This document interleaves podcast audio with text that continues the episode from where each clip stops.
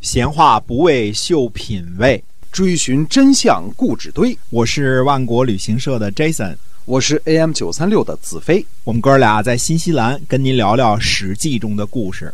亲爱的听友们，大家好，欢迎您呢又收听我们的节目啊，《史记》中的故事。《史记》中的故事呢是告诉您啊，在那个历史年代发生过什么样的事情。我们的节目呢，在每这每天都会更新，呃，也希望呢您能够把我们的节目分享出去。好，我们今天继续的书接上文。嗯，呃，公元前五百四十九年呢，鲁国的穆叔去晋国聘问。嗯那么穆叔呢，呃，又叫这个叔孙穆子，又叫叔孙豹，这个就是。所以有时候看古书，这是挺烦的一件事儿。对一共三四个称呼和名字啊，哎有时候是其实就一人官职，就是一人啊，其实就一人啊就是叔孙豹啊。那么，呃，范宣子呢，士盖呢亲自迎接他，嗯士盖呢就问这个穆叔，他说：“听古人说呀，死而不朽，嗯，这是什么意思呢？”穆叔呢就没有回答。士盖呢就接着这茬儿说呢，他说：“往昔我们的祖先啊，就是说世家的祖先啊，嗯在夏朝之前呢为陶唐氏，在夏朝的时候呢，呃为玉龙氏，商朝的时候呢为石尾氏嗯，周朝的时候呢做唐杜氏，那么呃晋国做盟主的时候呢为范氏啊、死而不朽呢，呃是不是说我们家这样啊？那么其实呢，那大家说说这么多氏，到底这家儿姓什么呀？嗯他们家姓齐啊，哦就所以他们家的女儿嫁给栾家了之后叫栾齐，对吧？嗯姓儿是齐，但是刚才说的这些个呢都是氏，而且在不同的时候做不同的事啊。嗯这个在在这个夏朝的时候陶唐氏啊，到了最后到了这个呃现在晋国做盟主的时候为范氏啊。嗯那么呃死而不朽是不是说我们这样我们家这样呢？嗯那么穆叔呢就回答他啊，这个说以我所知啊，这叫做世禄，不是不朽。嗯嗯，那么他就说什么呢？他说穆叔接着说呢，他说鲁国的先大夫臧文仲啊去世之后，他说的话呢，世代被尊奉，叫做立言，就是所说的不朽。啊，穆叔说，我听说过呢，不朽有三种，最上等的呢是立德，嗯其次呢是立功，其次呢是立言。啊、虽然时间久了呢，也不废弃，这才叫不朽呢。如果保住姓氏，守护宗庙，呃，社稷，不绝祭祀啊，这样哪个诸侯国呢都有这样的这个家也有，国也有啊。嗯就算是绝路显赫，也不能成为不朽啊。这个是呃叔孙豹的解释啊。嗯我们说，呃，其实呢，大家可以想一想啊，如果按照这种标准的话呢，实际上立德的是谁呢？立德的是周文王，嗯对？吧？他把这个这个以德治国这个思想等于给贯彻执行执行了，或者说叫周文王、周武王和周公旦，对吧？嗯这个他们是把这个思想给建立起来的嘛。那所谓的立功是谁呢？立功就是指的周武王了，嗯因为这个武王伐纣把天下给平定了啊，或者说像周公旦这样。限制这个管蔡之乱，把政权给稳定了，这也叫立功，对吧？第三种呢叫什么呢？立德是最上等的，中等的是立功，功其次是立言，嗯把这个呃语言给留下来。所以啊什么叫文章千古事呢？就是把这个好的东西给留下来，像孔夫子这样。这也叫不朽，这是嗯真正的不朽，而不是指的世禄。世禄就是你们家世世代代都做官做宦，保守住这个宗庙社稷啊，嗯这个不绝祭祀，这个叫世禄。不论你是家还是诸侯，这都叫世禄。这个当时还多着呢啊。嗯哎，那么呃，我们看一看啊，这个所谓的这个叔孙豹推崇的这个臧文仲啊，嗯在这个他呢是鲁庄公、鲁文公时期的名臣，嗯这几乎就在春秋这个这个公元前七百二十二年开始纪年的时候的早期啊。嗯我们看看这个。呃，叔孙豹这个称赞的这个所谓的臧文仲的这个言行啊，哎，我干过那什么么啊？，哎，公元前呢，六百六十六年，鲁国呢遭受大旱啊，这个鲁国命令臧文仲前往这个告敌啊，那么就是请求买米的意思啊。嗯那么他对鲁庄公说呢，说国家呢为四邻援助，结交诸侯以信义，和他们缔结婚姻啊。这个，呃，这个神明呢盟誓，就是为了什么呢？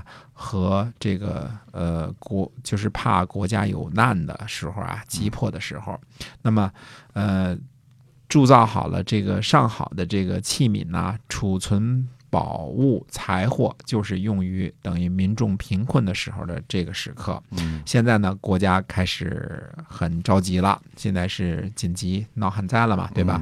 要请求呢拿出宝物去向齐国呢请求买粮食，这个。告敌呢，就是请求去买粮食的意思。我们说这个“哦敌”字写作入米啊，上面一个入入，米啊底下一个米，但这是买的啊，不是这个，不是这个要的 啊。不是说的，哎，不是不是射 的。对，鲁庄公说呢，说那派谁去呢嗯？臧文仲说呢，说这个国家机警呢，卿士去请求告敌，这是古制啊、呃嗯我呢请求去。那么，呃，这个他底下人当时还说的，说你这不是给自个儿找事儿呢吗？是吧？ 你这嗯后来臧文仲说，那国家紧急的时候，作为卿士呢，就是要自己处理去、嗯去干这个脏活儿累活儿啊。嗯臧文仲到齐国呢，献上了宝玉，那么请求这个买粮食的时候呢，说话非常的恭谨，我们这儿嗯就不多说了啊，这个特别长的一段儿啊。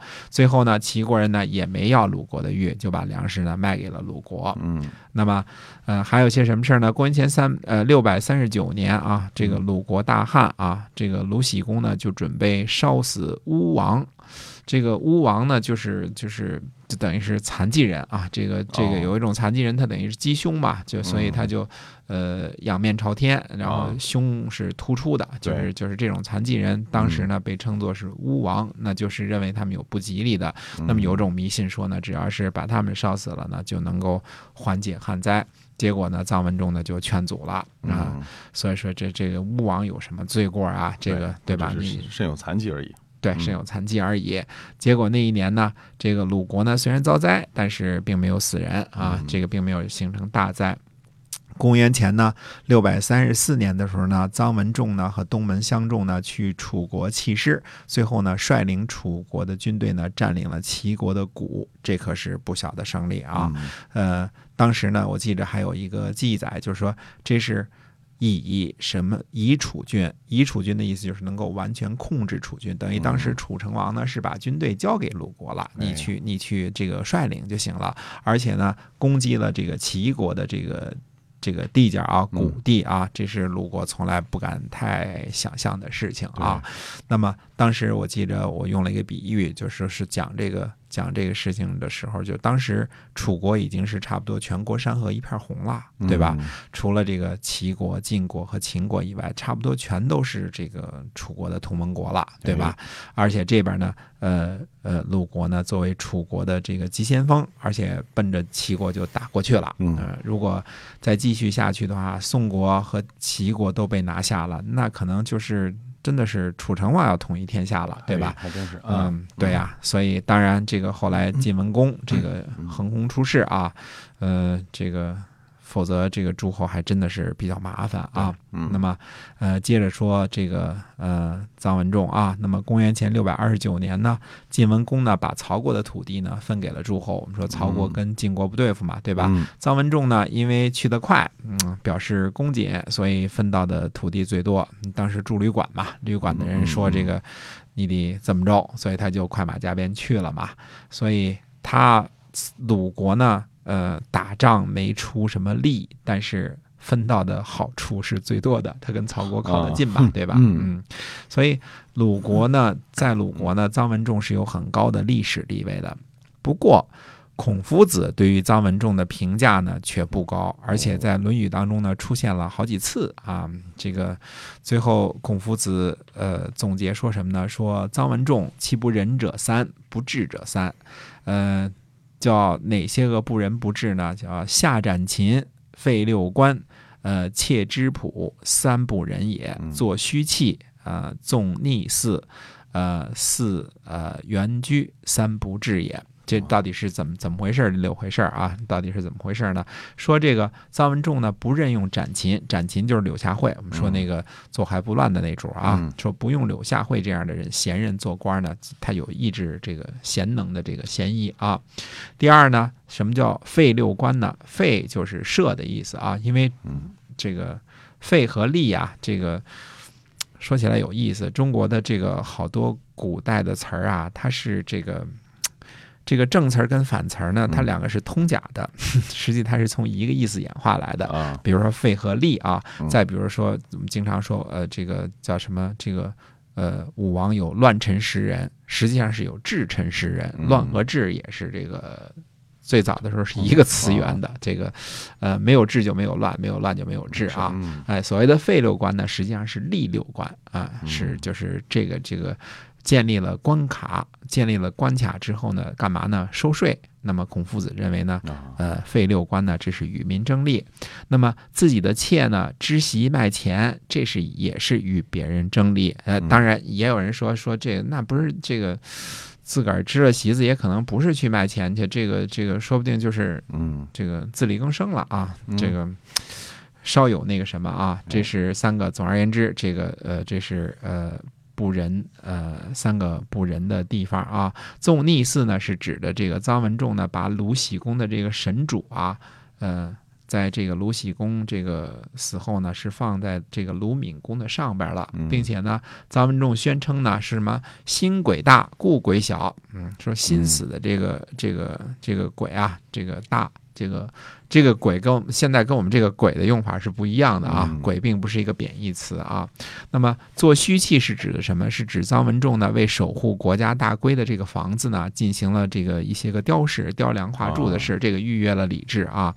那么呃，祀元居呢是指的是什么呢？这个臧文仲呢要去祭祀一只叫做元居的大鸟，嗯因为这个。这个他在这个海边呢停留了很长时间啊，那么祭祀呢是件很庄严的事情，说你不应该有有一只这个停留比较长的大鸟，你就你就去祭祀它啊。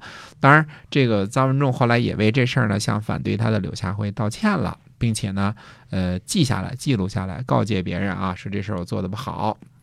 但是呢，孔子认为这是臧文仲做的三个没有智慧的事情。其实仔细看这个孔夫子说的臧文仲的三不仁、三不智啊，其实也不是什么大奸大恶的事儿，是吧？都是都是些小节小事儿，啊，嗯对，这个为什么说孔夫子揪住不放呢？嗯所以你这时候为什么你读这个《论语》，它就你不读《春秋》，它就很难读得懂呢？嗯所以综合前文所述呢，这个背景是什么样子呢？呃，其实呢，呃，这个我们在联系这个叔孙豹在公元前五百四十九年对世盖说的这一番话呢，你就理解了。嗯呃，为什么《论语》这样说了？因为呃，臧文仲说的话已经被鲁国历代的士大夫变成了臧文仲思想了。嗯嗯，懂我的意思吧？这个已经成了这个历代传颂，被视作不朽了。它在鲁国呢，已经是这个新的主义、新的思想，呃，就已经是神话了。嗯，在这种情况之下呢，呃，那可以想见，孔夫子的学子们呢，也是把臧文仲看作楷模和学习的榜样的。嗯所以呢，这种情况之下呢，孔夫子特地指出了，即便如三臧文仲这样的这个这个发明臧文仲语录的这个人呢，也有三不仁、三不智，他就要告诫弟子们呢，就是呃，不要认为说臧文仲已经是这样好了，有这个不朽的这个典范了，呃，那他也做了很多呢不该做的事情。嗯至于臧文仲同学的先进事迹和他有名的臧文仲语录，这个在那个时候的鲁国呢是无人知不知、无人不晓的。嗯你不用提这个事儿。那所以孔夫子说臧文仲这些事儿呢，是这个意思。如果说你理解反了呢，你就会怎么认为呢？说啊，那孔夫子的看法显然跟其他的鲁国的人都是不一样的嘛。大家认为这个无所谓的事儿，孔夫子这人怎么这么这么挑小毛病啊？就是你嗯你你揪人小辫子不放啊，对吧？呃，那对于人人都知道的事情，这个前面的背景，孔夫子就略去不说了嘛，因为古人惜墨如金嘛，嗯那那那刻字儿也挺老费事儿的对的是吧？哎啊哎，其实孔夫子说这个臧文仲三不仁三不智的这个事儿呢，就是教导学生要全面客观的看问题，嗯不要说一好呢什么都好。说臧文仲这样的人也是有缺点的，嗯就是这么个意思。嗯但你要不理解这个前后的背景呢，你读《论语》它就不可能读得懂。你背，你背十次、八次、百次，你背完了之后，你看到这儿，你还是糊涂，嗯，你怎么能讲清楚？所以《春秋》呢，这个是这个学《论语》的一个一个怎么说呢？是一基础课。嗯 你你了解了背景之后呢，你就能明白好多《论语》当中的事儿。哎这就现在好多《论语》呢，你死背死讲，你到底也不知道它是怎么回事儿，因为你嗯没有这个历史背景了，对对吧？嗯那么，但是过了这个几百年、几千年之后，臧文仲同学早就不为人所知了。嗯但是很多人呢都会知道《论语》，那你就可能误会孔夫子。如果你这就是为什么说经典啊，你一定得懂历史。你不懂历史呢，你读经典就是是读不明事倍白功半。哎嗯，读不明白。嗯那么今儿这个叨叨这个文绉绉的事儿叨叨的多了点儿，那么哎接着下次呢，还着还是接着跟大家讲故事。好，我们今天啊《史记》中的故事呢，就先跟您聊到这儿了，我们下期再会。再会。